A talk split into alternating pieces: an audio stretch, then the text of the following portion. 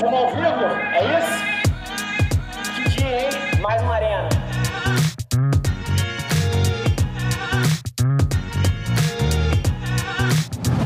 Então vamos começar com tudo.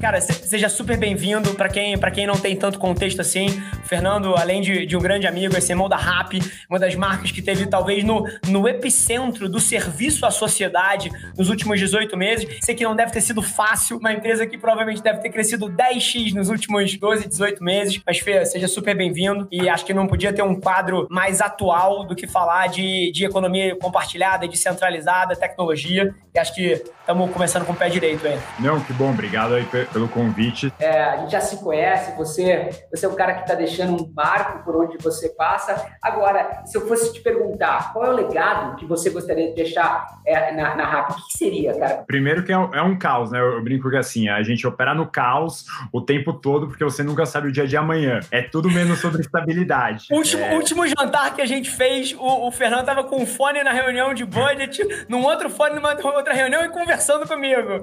Tem que ser multitasking. Então, acho que assim, lá atrás, no começo, foi muito sobre fazer a RAP ser conhecida. Então, quando eu cheguei aqui, era praticamente, cara, ninguém conhecia a RAP. O pessoal falava que eu era um retardado mental de estar tá tomando a decisão lunático. E aí, quando geralmente as pessoas falam que você tá errando, é coisa boa, né? Geralmente é o, é, é, o Zag, é, o Zag. É o Zag, como vocês estavam comentando. Então, é, era muito sobre isso. E acho que, assim, o legado lá atrás foi: hoje a gente tem uma massa de pessoas que usam RAP e entendem RAP. Então, acho que esse é o primeiro legado. E se eu tiver que falar assim, qual que foi meu erro lá atrás, que hoje eu, eu, aprendi, é que talvez assim, a gente foi muito bom em gerar barulho, mas muito ruim em educar as pessoas sobre rap. É, então, sobre para que que rap serve, né? Qual que é o job to be done da rap, né? Para que que você contrataria a rap? Então, hoje muito do desafio atual é como eu explico para que que rap serve e como que eu convenço as pessoas a usarem rap não só para uma vertical em específico, só para restaurante, mas para tudo, para de fato ser um assistente pessoal. Isso teve até uma mudança assim de posicionamento.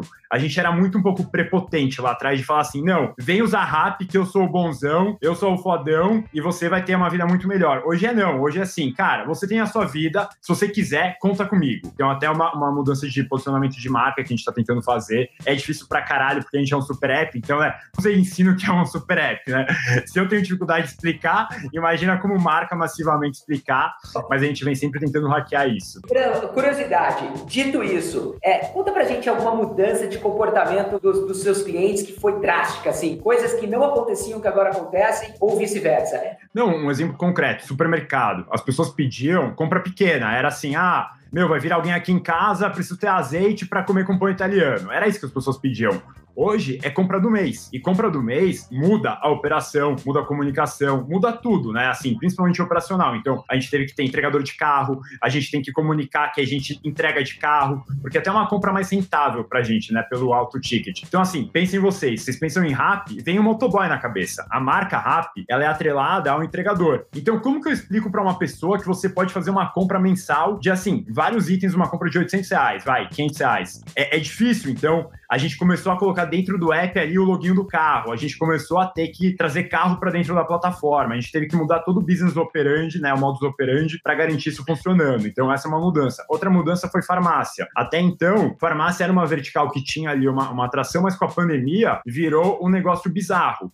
E aí tem também o lado contrário, que é o lado assim, fake news, né? Começou a rodar fake news de remédio. Cara, o que acontecia? Stockout do, do remédio que estava bombando em fake news, né? Então todo mundo começava a comprar, se via que acabava em uma hora. Então a gente teve que começar a se atentar a quais fake news sobre remédios de Covid estava rodando para evitar colapsar a operação. Exato. Não, e evitar, tirar o remédio antes de colapsar, antes de ter milhares de entregadores ali na porta da farmácia comprando remédio XPTO, né? Para evitar isso, para evitar esse, esse colapso operacional. Então, assim, e... é muita loucura, vai. Fernando, sempre um prazer estar contigo. Obrigado pela participação, viu, meu irmão? Obrigado, prazer foi meu. Vou acompanhar aqui agora como, como ouvinte.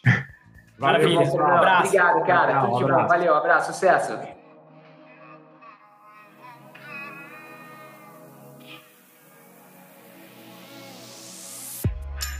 para quem não conhece ela, sem sombra de dúvida, uma das pessoas que tem maior pulso cultural no Brasil, tá à frente do, do Twitter Next, que trabalha em parceria com os grandes anunciantes brasileiros. Samantha, seja super bem-vinda à Arena, é um prazer estar contigo aqui. Ah, o prazer é meu, né, gente? Obrigado. E, e, e Sá, the question of the day, a pergunta do dia é sobre a atenção do consumidor. E Twitter é pulso cultural. Assim, a, as coisas acontecem no Twitter primeiro, ali que várias das grandes tendências surgem e se tornam assuntos mainstream e, e depois viram, viram tendência, viram cultura, viram ações, viram é, movimentos sociais. E você, à frente disso, como é que você tem lidado e, pelo menos, quais são alguns dos modelos mentais sobre como as marcas, os grandes anunciantes, os grandes executivos podem lidar com a velocidade das coisas e com a mudança na atenção dos consumidores em 2021? Olha, a pergunta é intensa e eu falei que no pitch de 15 minutos é difícil, porque imagina que a gente, só no primeiro quarter de um único programa de televisão, a gente teve milho 300 milhões de tweets sobre o tema, de todo tipo de tema variado, né? Que a gente fala desde que o digital ele se transformou nessa segunda tela, pensando que ele se transformou nessa primeira tela, pensando que agora ele acompanha todo mundo em todo lugar e que isso parece uma inovação, mas ao mesmo tempo eu penso, olha só como eu tô falando, parece uma inovação, porque em outra mão a gente também está falando de questões sociais que a gente ainda não consegue ter noção e calcular o impacto desse momento na vida das pessoas. Né? Numa geração de crianças da pandemia, dos traumas, da gente pensar que a gente está vendo muitas mulheres sendo tiradas do mercado de trabalho nesse momento, o retorno disso, como é que a gente vai conseguir se sustentar como sociedade, como é que a gente vai voltar e se tem para onde voltar de uma normalidade. Então, eu brinco que a gente está vivendo, tá vivendo um mundo desacortinado e a gente está vivendo um mundo que há muito tempo estava batendo na nossa porta, mas agora descortinado nesse olhar de que se a gente pensava nas pessoas como consumidores, cada vez mais a gente precisa pensar nas pessoas como cidadãos atuantes da sua realidade, né? presentes e muito até construtores dessa realidade junto com as marcas. Então, eu tenho pensado que esse consumidor de 2021, ele é um resultado desses excessos de impacto ao nosso redor, que a gente não tem mais como não desvendar, as pautas sociais, raciais, de gênero nunca foram tão pulso de cultura, porque elas determinam, olha que interessante, elas determinam não só como a sua mensagem vai ser construída, mas como ela vai ser impactada. Porque dependendo de que mensagem você cria para algum grupo, ela pode ser lida de maneira A ou B. Então, muita gente, não é incomum, eu,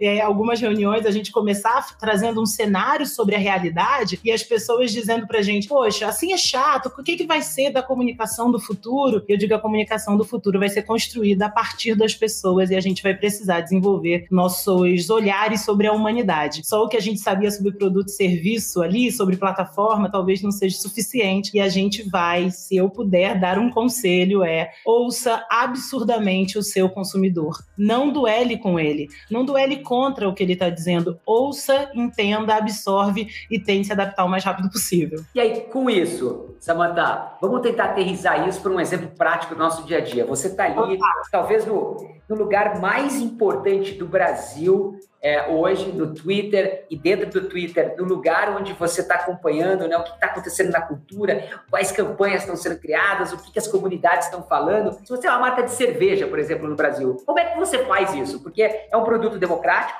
né? 100 milhões de brasileiros consomem esse produto todo, é, todos os meses, só que você tem uma série de comunidades dentro desse grande grupo que estão esperando uma mensagem dessa marca. O que, que você diria para uma marca que tem que se comunicar com milhões de brasileiros, é, mas não pode, obviamente, né, é segmentar tanto essa comunicação? Primeira coisa que eu acho que a gente precisa pensar no, no fato prático é que, olha que interessante, vamos pegar alguma coisa que está acontecendo agora, deve acabar essa semana, né? Eu tô vendo a galera aqui no chat falando sobre BBB e eu acho sempre importante que a gente tangibiliza a capacidade da comunicação e de transformação social. Nos últimos três meses, basicamente, eu atendi ali num grupo de 10 a acho que 13 clientes, todos olhando em segmentos muito diferentes, inclusive no segmento de cerveja, todos todos olhando para o BBB e, entender, e tentando entender como fazer parte daquela conversa. A primeira coisa é, traz, quando a gente olha aquele nosso deckzinho de missão, valores, quem nós somos, a gente precisa entender se aquilo que a gente acha que a gente é, ela é percebida pelas pessoas dessa mesma forma. Porque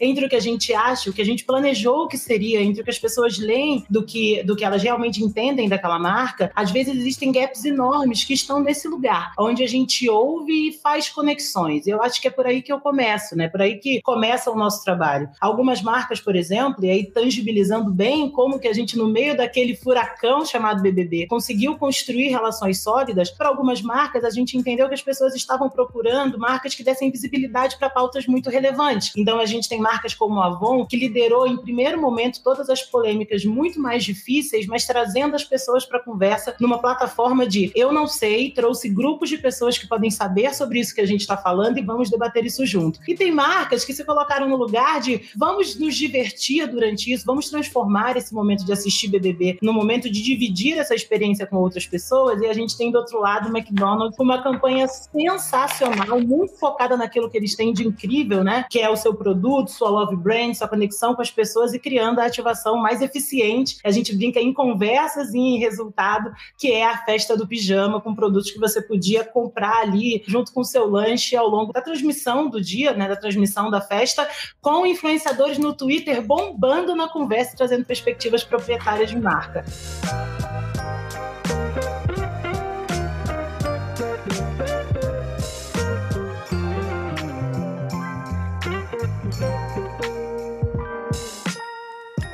Queria te dar as boas-vindas, Dani. Sabe que eu sou teu fã. Dani, mais uma vez, seja, seja super bem-vinda. É um prazer estar com você aqui hoje. Falando de trendsetter, ainda mais no contexto que a gente está com a PL tendo sido rebatida agora. É, você está à frente da, da Pepsi na, na América Latina, da, da PepsiCo, e uma das marcas que vocês tocam é o Doritos. E aqui tem um negócio interessante, porque o Doritos Rainbow, ele não veio na semana da PL, ele já estava aí fora. Vocês já tinham se posicionado como marca. E aqui tem, tem um insight e uma correlação muito interessante para muito executivo que eu, pelo menos do meu ponto de vista, que é o seguinte: como é que você faz, como é que você à frente de uma grande marca faz para identificar o que é relevante para a sociedade antes que seja obrigação sua se posicionar. Porque é muito fácil você fazer um post agora na semana da PL. Mas como é que você, como executiva e como a mente que você é, faz para estar tá atenta no que, que é relevante para você estar tá, que você não pode estar tá fora? Eu acho que tem uma questão de escutativa. E escutativa é do que as pessoas estão falando. As pessoas, hoje a gente tem um recurso, é, a gente consegue escutar o que as pessoas estão falando o tempo inteiro, 24 por 7. Né? A, a Samantha falou aqui, mas a verdade é que as pessoas estão colocando isso o tempo inteiro. Quando você tem uma marca que resolve resolve falar sobre temas que são relevantes para a sociedade, fica mais fácil de você conseguir identificar. A gente lançou Doritos Rainbow no Brasil em 2017. Faz cinco anos que a gente fala Exatamente. sobre isso. Então, acho que tem uma diferença que é, já lá, quando você olhava a capa do National Geographic, tá, já tinha uma criança trans. Então, assim, eu acho que tem uma questão que é muito importante para os marqueteiros, que é, vamos parar de olhar para dentro. É, tem uma questão de você ter a humildade como marca de sacar que não é mais sobre uma marca que que tem uma ideia, que quer interromper e que quer entrar no ritual de, de, dos consumidores. Faça o diferente. Olhe o ritual dessas pessoas. Entenda como você pode ser relevante como marca, falando algo que é relevante para essas pessoas. Eu falei eu falo muito sobre business to consumer, business to business, é business to people. E se quando você coloca o people, você consegue entender o que é relevante, quais são as dores das pessoas. E aí que eu acho que vem o olhar de como é que eu posso falar sobre isso enquanto ninguém está falando. Eu tive a oportunidade de trabalhar com Dove, que há 16 anos atrás falava sobre a campanha pela Real Beleza e desafiava a indústria de, de beleza. Eu tive tive a oportunidade de trabalhar com Heineken, onde todas as marcas faziam um perfil de comunicação, Heineken foi para um lado totalmente oposto. E normalmente o que eu sinto é que a gente acha que a audiência não está tão preparada. A audiência está mais, muito mais preparada do que a gente imagina. Mas muito mais. Quem está com medo é quem está sentado na minha cadeira, que tem medo de inovar e fazer diferente. Eu gosto muito de inovar, fazer diferente, coragem né, sentada numa cadeira de, de CMO, a coragem de falar sobre temas que são relevantes para a sociedade é o que mais vai fazer a sua marca ser relevante para as pessoas. E, Incrível, Dani. E tem, e tem, como medir esse risco? Eu vou te dar um exemplo, Dani. É, talvez você, é, é, ou eu, ou Rafa, a gente teria tomado a mesma decisão, mas é o que você falou. A maioria hoje dos CMOs do Brasil, o fato é que não querem correr o risco, porque o upside é muito pequeno perto do downside. Então a pessoa não quer correr o risco. Pô, eu prefiro ficar aqui fazendo o que eu estou fazendo, eu vou ganhar meu bônus, vou ganhar meu salário, vou ser promovido, vou ter meus benefícios. E no final do dia, se eu tomo um risco e esse risco vale a pena, eu, minha carreira não muda tanto, né? É, uhum. Na maioria das vezes, a meritocracia, é, ela não te ajuda nesse aspecto, apesar de ser muito positiva no, né, no geral. Como é que você faz? Como é que você faz para tomar esse risco? É que eu acho, eu, talvez a minha relação com o risco seja diferente. Eu acho arriscado manter o status quo. Eu acho arriscado você manter exata, você fazer esse ano o que você fez no ano passado. Assim, exatamente a mesma coisa. Eu acho isso risco. Eu acho que isso é colocar a empresa em risco. Olha só que interessante. Eu acho o contrário. Olha, agora você agora é, fundiu a cabeça de todo mundo. Porque sabe o que acontece? Às vezes eu vejo assim pessoas que chegam para assim: "Ah, eu tô com um baita problema, minha marca não cresce, a gente não consegue ter distinction, distinção de marca, a gente não, não ganha market share". E o que que você tá fazendo diferente? Não, eu tô mantendo tudo porque eu acho muito arriscado a gente fazer uma coisa diferente. Arriscado é fazer o que você tá fazendo agora. Esse é o teu maior risco é esse, é não sair de onde você tá. Então, talvez a minha relação com o risco seja diferente. Eu acho que tem uma questão que talvez a forma como eu vejo, eu acho que quando as marcas resolvem ser relevantes através desse tipo de posicionamento, é quando eu garanto o crescimento sustentável do negócio. Porque pensa, vamos fazer um, uma estatística aqui. A gente tem 56% de negros no Brasil, a gente chama isso de minoria. A gente tem 52% de mulheres, a gente chama de diversidade. Então, se eu fizer esse recorte, eu estou dizendo que quando eu tiro a minoria, eu tiro a diversidade, eu só tenho 50% de, de audiência e de potencial de compra, porque eu estou invisibilizando o resto. Quando eu falo com 100% e eu trago isso para uma. Eu normatizo a questão de negros e de mulheres, eu tô falando com 100%. Ou seja, eu tô garantindo, no mínimo, o dobro de cobertura e alcance de potenciais consumidores. Então, Incrível. na minha cabeça, a questão de ser mais representativo, ou se a gente quer chamar de diversidade, de inclusão, enfim, que eu nem acho, eu acho que é representar a sociedade, é garantir crescimento sustentável de negócio. Para muita gente ainda é a área de responsabilidade social. Então, é um pouco míope. A gente está falando de potencial econômico, de pessoas que podem te consumir. Sim, é isso aí. E aproveitar para agradecer todo mundo que passou pela Arena hoje. Muito obrigado. A Arena não existe sem vocês. Valeu mais uma vez. Obrigado, Rafa. É isso. Sejam bem-vindos à Arena.